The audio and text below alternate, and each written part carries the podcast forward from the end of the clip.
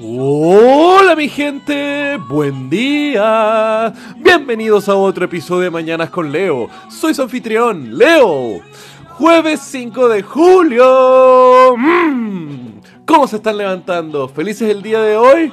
Mi gente, hay que mirar a veces para atrás en el pasado de la vida y después es a través de eso cómo construimos nuestro futuro.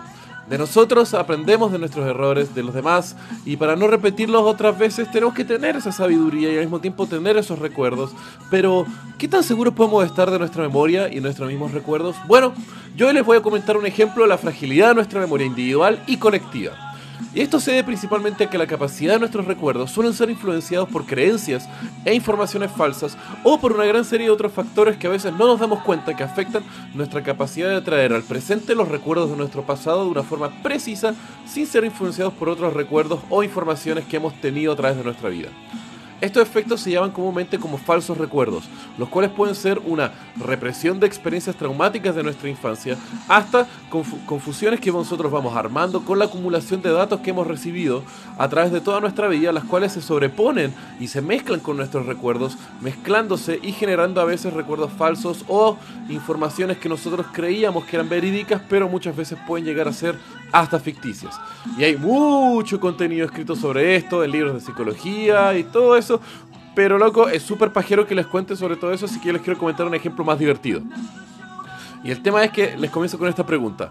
Si yo les pregunto, ¿en qué año murió Nelson Mandela? Por favor díganme, ¿en qué década fue más o menos? Le voy a dar un tiempo.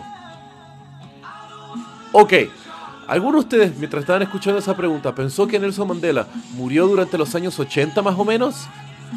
Ok, si fue así, felicidades, son víctimas de un recuerdo falso colectivo. Esto se llama, eh, el término principal es el efecto Mandela y nace porque en el año 2010 una escritora de parapsicología había descrito el ejemplo donde ella había tenido por muchos años la creencia de que Nelson Mandela había muerto en los años 80, cuando en realidad ahí fue una de las épocas más eh, públicas de su cautiverio por parte del apartheid. Y a base de ello, ella comenzó a hacer toda una recopilación de otros ejemplos de la cultura pop o de hechos históricos que habían diferencias entre la percepción colectiva de los hechos reales y lo que realmente había sucedido. Y eso va desde, por ejemplo, eh, la frase que le dice Darth Vader en Star Wars, nunca le dice, Luke, I am your father, sino que le dice, no, I am your father.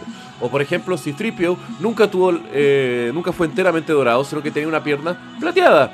Y hay muchos otros ejemplos pequeños de que principalmente tratan de detalles de pronunciación de distintos nombres o personajes populares que en realidad, no sé, era una A y parecía como una E, temas de fonética y todo eso. Pero bueno, cuéntame los ejemplos de efectos Mandela que ustedes han visto en su vida, cosas que ustedes creían que era de una forma por toda su vida, toda su infancia y después se dan cuenta que en realidad era de otra forma. Mándenme un WhatsApp, escríbanos en la página de Facebook, me mandan una paloma mensajera, me da lo mismo, pero quiero saberlo. Que tengan un buen día, mi gente. Los quiero. Besos.